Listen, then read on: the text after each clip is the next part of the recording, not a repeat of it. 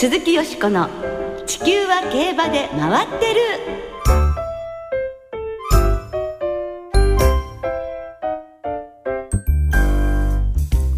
皆様こんばんは。お元気でいらっしゃいますか？鈴木よしこです。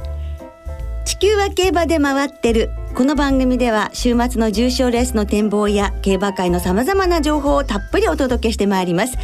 今宵も最後までよろしくお付き合いください。今日ご一緒してくださるのは山本直アナウンサーです。山本です。どうぞよろしくお願いします。よろしくお願いいたします。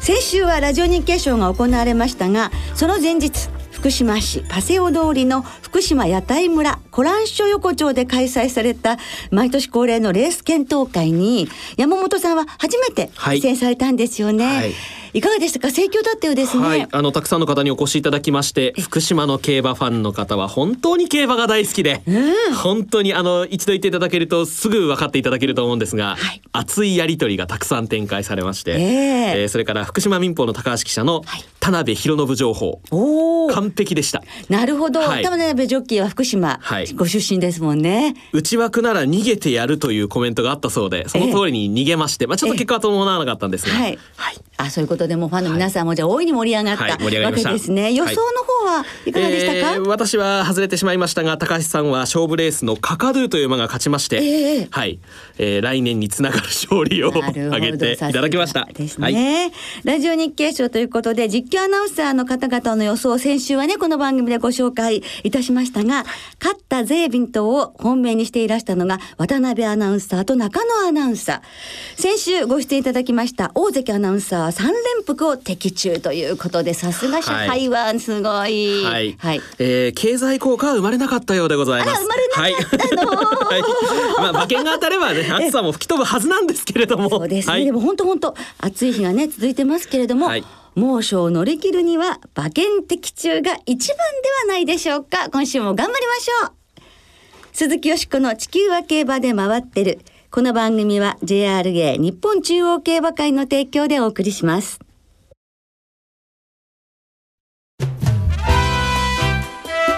鈴木よしこの「地球は競馬で回ってる」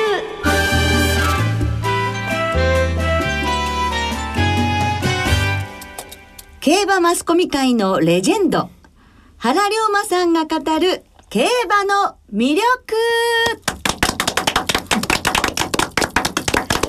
はい。ということで、今週、そして来週と、競馬マスコミ界のレジェンド、原龍馬さんをスタジオにお迎えしてお届けしてまいります。原さんは1933年、昭和8年生まれの82歳。はい。現在もテレビ東京のウイニング競馬にご出演されている我々の大先輩です。はい。今日はそんな原さんと直接お話ができるということで、うん、本当に楽しみにしております。そうですね。日本ダービーと同い年で、ございますからね、はい、そんな原さんの競馬との出会い、どのように競馬と関わってこられたのか、たっぷりとお話を伺わせていただきます。それではご紹介いたしましょう。競馬マスコミ界のレジェンド、原龍馬さんです。こんばんは。こんばんは。よろしくお願いします。えー、お忙しい中、スタジオにお越しいただきまして、誠にありがとうございます。いえいえねえ、よしこさんには随分お世話になってますから。いやいや、私たちの付き合いもね、本当にもう随分、なんか30年を超えまして、ねはい、はい、もう、私が競馬入っては全然わかんない頃から、よく、ダービーフェスティバル、有馬記念フェスティバルなどでお世話になって、ね、ね、いろいろもう本当に優しく教えてくださいまして、はい、いやいや本当にあの、本日がございます。私もありがとうございます。いや、こちらこそありがとうございます。でも本当にね、あの、元気でいらっしゃるんですけれども、実はここ3年、はい、あの、大腿骨骨折されたり、いろいろとご病気もなさったりされたんですが、また、不死のごとくですね、蘇られて、今もとっても元気にテレビでもね、ご活躍されてるんですが、そのいろんなことも乗り越えてこの元気を保つって何か秘訣がおありなのでしょうか？いやー、なんでしょうね。あの、ただね、やっぱり今の競馬の仕事を続けてるっていうのがいいのかなと思う時ありますね。まあ元気なうちはや、や、今の仕事続けたいなっていうのは半分ありますね。ただね、みんなに迷惑かけたくないなって気持ちもあるんで、やめたい気持ちも半分なんですね。いやいや、でもね、やはり原さんが出てきてくださるとね、はい、みんな安心しますもんね。振り返ってみるともう50年近くなんですけど、進歩してないですね。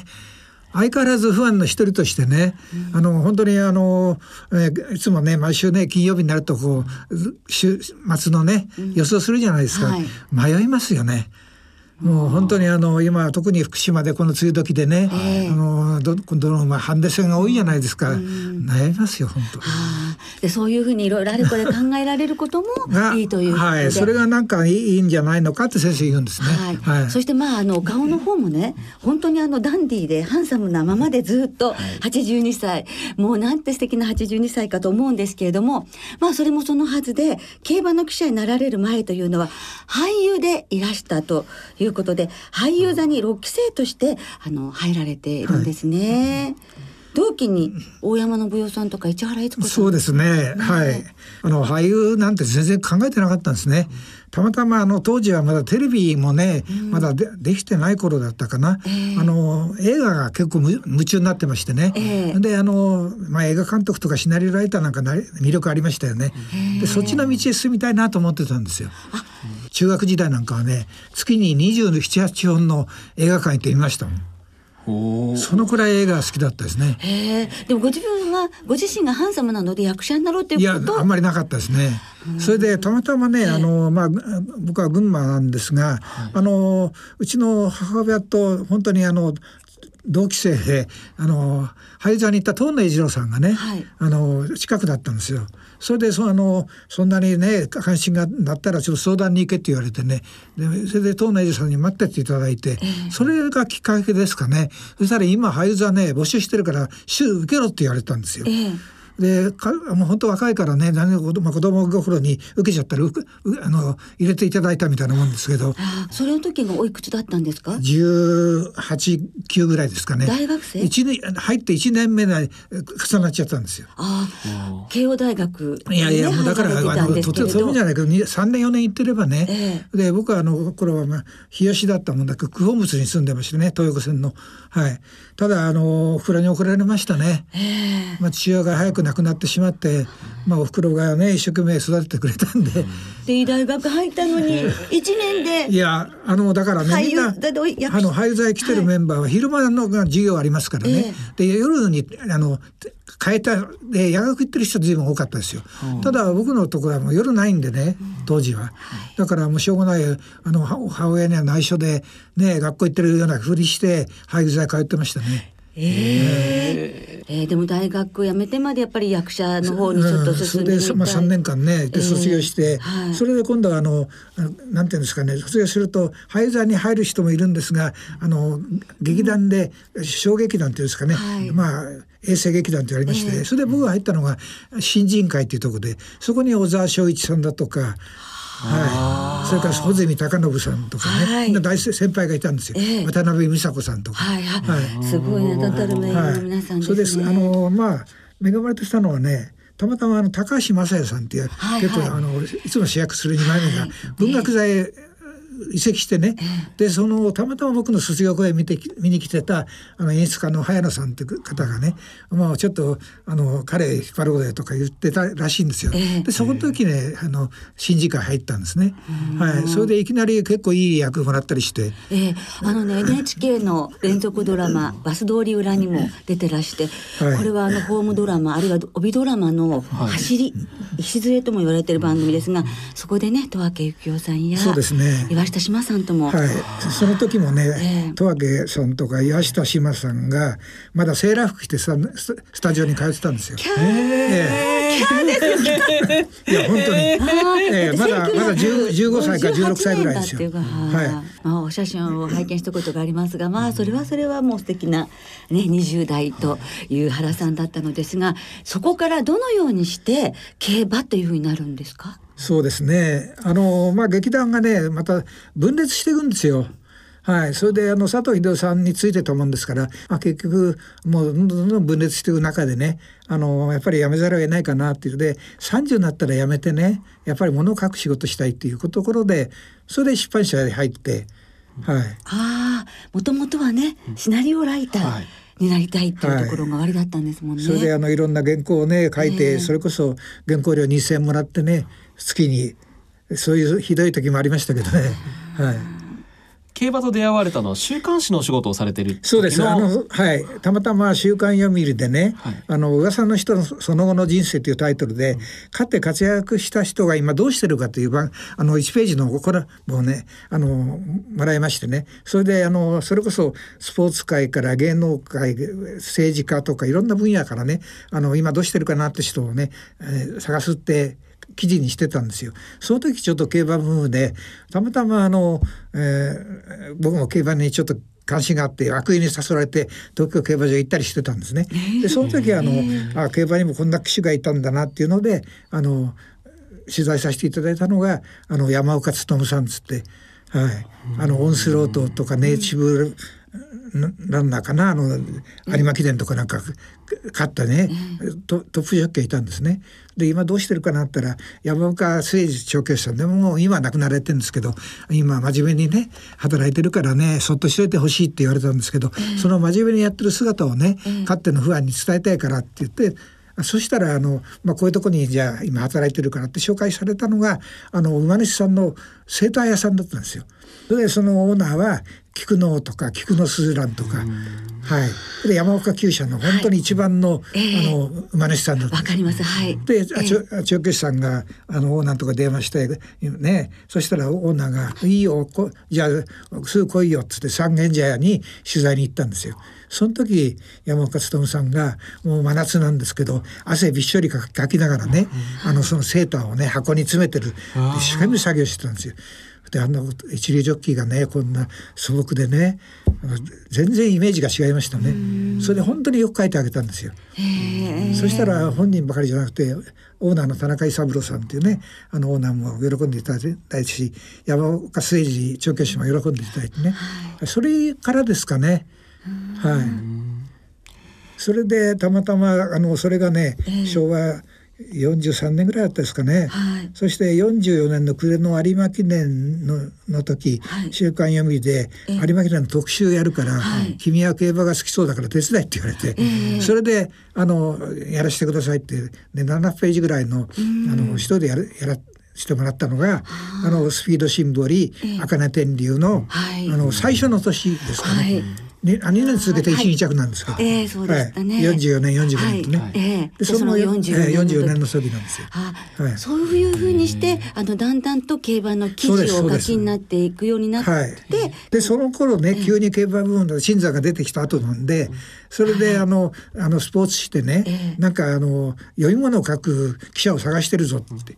声をかけてくれてね、うん、それであの紹介するよって言われたのが、あのデイリースポーツと確かスポーツ日本と中日で3社ぐらいあったんですけど、はい、なんかいろいろね、あ一番デイリーがね、うん、なんかい入りやすいかななんて思ったんでしょうね。それで面接に行ったのが覚えてますね。それが昭和45年の夏だったんですよ。はあそしたらいきなりね、そのレース部長が「何ができんだ?」って言うから「いや僕競馬全く素人で分かりません」っつってね、はい、ただ書いてったものを持ってったんですよ、はい、有明の特集だとかいろいろね。でできればそれで読み物を書いてほしいって言われたもんですからその頃ねデイリースポーツなんかは専門誌から何人かの記者が行って予想はしてたんですよ。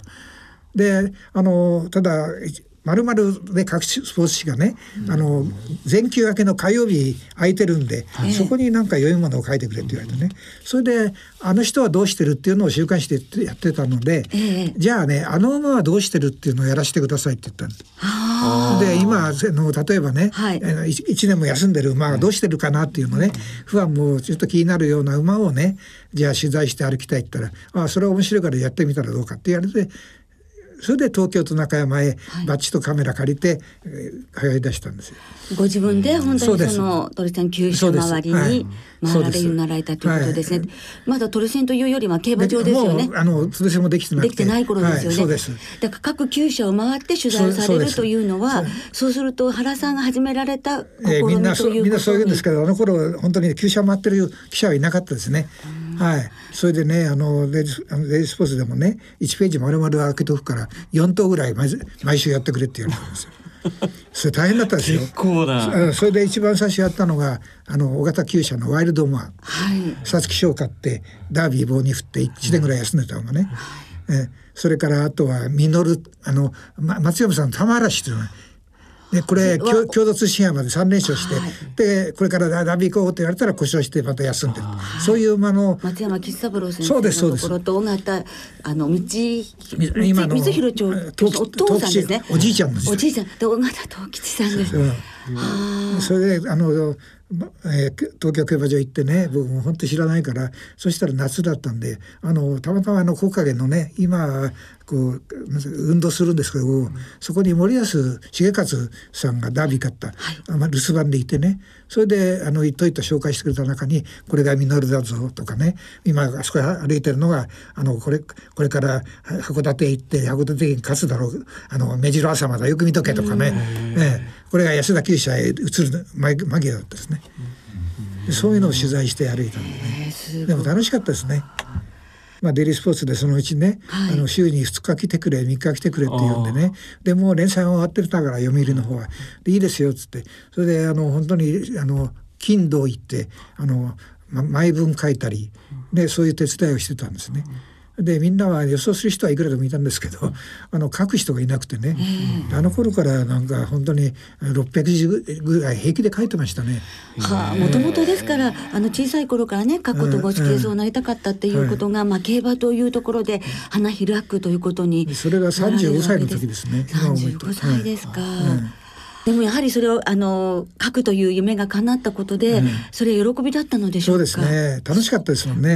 はい、取材してお書きになる、はい、ということですね。ちょうど見てくれなんて言われたんですけどね、まあ、あの放送の方にも出演されるようになりましてテレビ東京の競馬中継には1987年昭和62年から現在までそして我々ラジオ日経の中央競馬実況中継には1989年平成元年から3年前の2013年までご出演いただいていました。はい、あのテレビ東京では司会進行の方もね務められたねやったこととがあるんですねたということなんですけれども、まあ放送の仕事で心がけていらっしゃることはどういうことですか？喋ることは本当にもう素人に近いですからね。でやっぱりあの周りにはラジオ日経のねプロのアナウンサーがいたり、ね、テレビ東京もアナウンサーいましたからね。一緒になってやるっていうのは大変ですよね。で特にあの司会やらせる時はね、もうあのあと5秒4秒3秒ってこれがもう、難しかったですね、ええ。だから間が空いたり、はい。ねこう声が入っちゃったりとかがありましたもんね。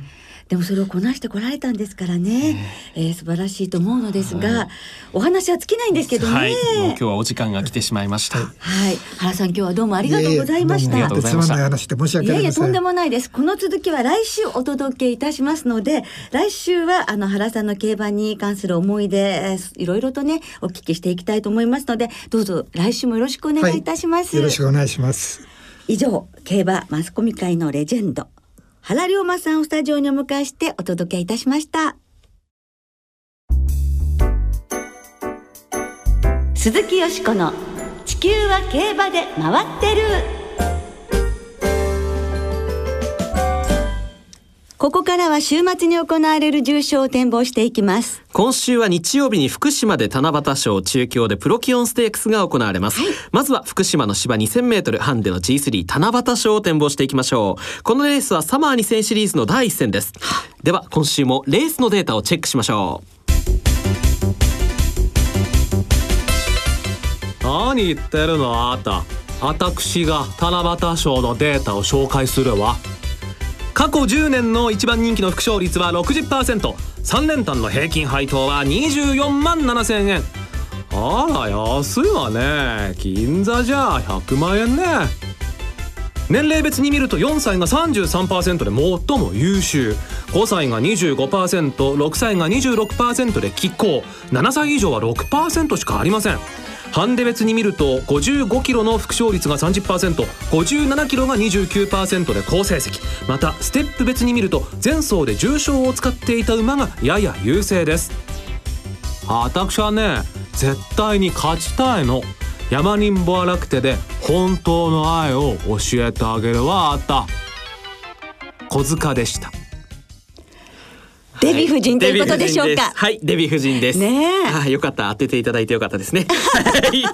えー金曜正午現在福島天候晴れ縛りをダートややおも週末ちょっとお天気が崩れそうです。日曜日曇り一時雨の予報となっています。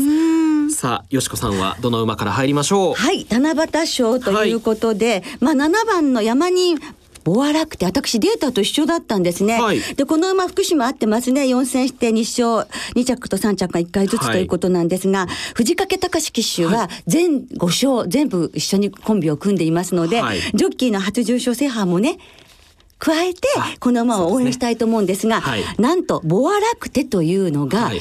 フランス語で天の川の意味ということでもう七夕賞にふさわしいじゃありませんか、はい。七夕の日に大西さんも宇宙へ旅立ちましたし、はい。私も七夕じゃ馬券に決めまして、はい。4番のダコールのお母さんのアジアンミーティアというのは、はい。このミーティアというのは流星という意味。ね、天の賜物というような意味もあるそうですよ。はい。それからオリオンもちろんザ・ジャパンでオリオン座ですよね。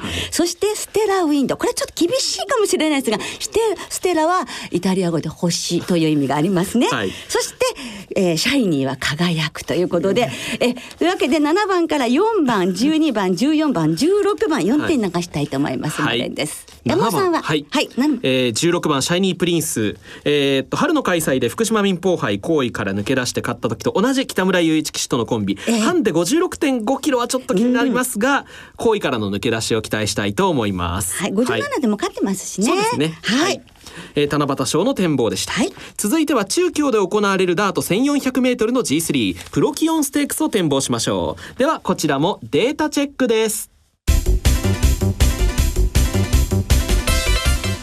あらまたお会いしましたねあなた。これはプロキオンというのかしら？あれ見たこともないわ。2012年中京に舞台が変わってからの過去4年のデータをご紹介。一番人気の副勝率は 75%3 連単の平均配当は10万円。あら安いわね。銀座じゃ12万円ね。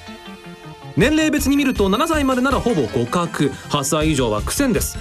3着以内に入った12頭は全て4勝以上7連対以上。そして12頭中11頭は前走で4コーナー9番手以内で競馬をしていました。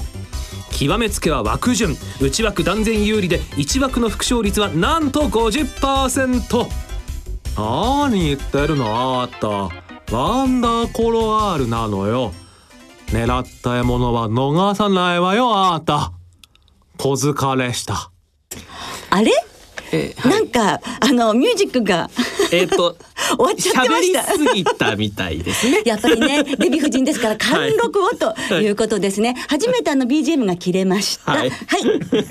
えー中京競馬場金曜正午現在曇り芝田とともに両馬場土曜日は雨なんですが日曜日は止むのではないかという予報です、はい。こちらはよしこさんどの馬から入りまはい、すか、私は、えー、5枠9番のキングズガードですね。はいあのー、3連勝中ということで、左回りがね、初めてなんですけれども、ここから上に行くためには、これもやっぱりクリアしていかなくっちゃはいいけないと思いますよね。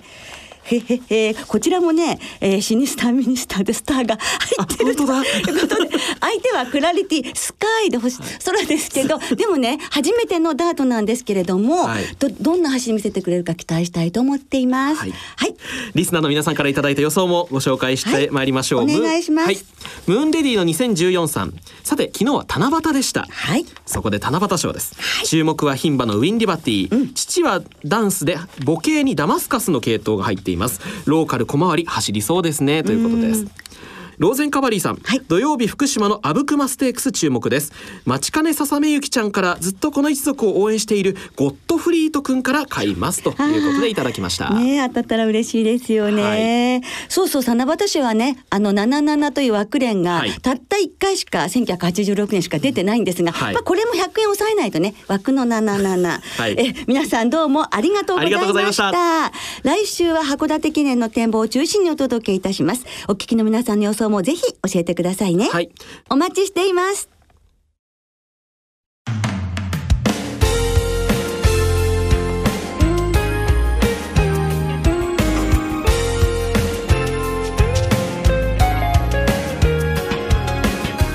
今週もそろそろお別れの時間となりました。今週末は福島中京そして2開催目に入る函館の参上開催です日曜日七夕賞が行われる福島競馬場にはファッションモデルでタレントの鈴木奈々さんが来場します。さすが奈々さん七夕ですね。ですね。お昼休みスタンド前特設ステージでトークショーを行い七夕賞の表彰式プレゼンターも務めます。土曜日のお昼休みスタンド3階ピーチプラザでは専門誌馬三郎の長谷川仁さん常木翔太さんによる七夕賞のレース展望会が行われます。はい司会を務めるのはラジオ日経の大関アナウンサーです、はいそして日曜日の中京競馬場メディアホールではお昼休みにスポーツ紙の競馬担当記者によるプロキオンステークス予想検討会が行われます。こちらは米田アナウンサーが司会を務められます。大活躍ですね。ラジオ日経のアナウンサーさん、どうぞあの競馬場の方に足をお運びください、はい。山本さん今週初めて函館だそうですね、はい、もう楽しみです。すべて予定が埋まっております。うわーもう今夜から明日の夜から。うわー、わーいいですね。存分に楽しんでらしてくださいね、はい。楽しんでそして皆さん週末の競馬存分にお楽しみいただきましょう。お相手は鈴木よしこと。山本直でした。また来週元気にお耳にかかりましょう。鈴木よしこの地球は競馬で回ってるこの番組は JRA 日本中央競馬会の提供でお送りしました。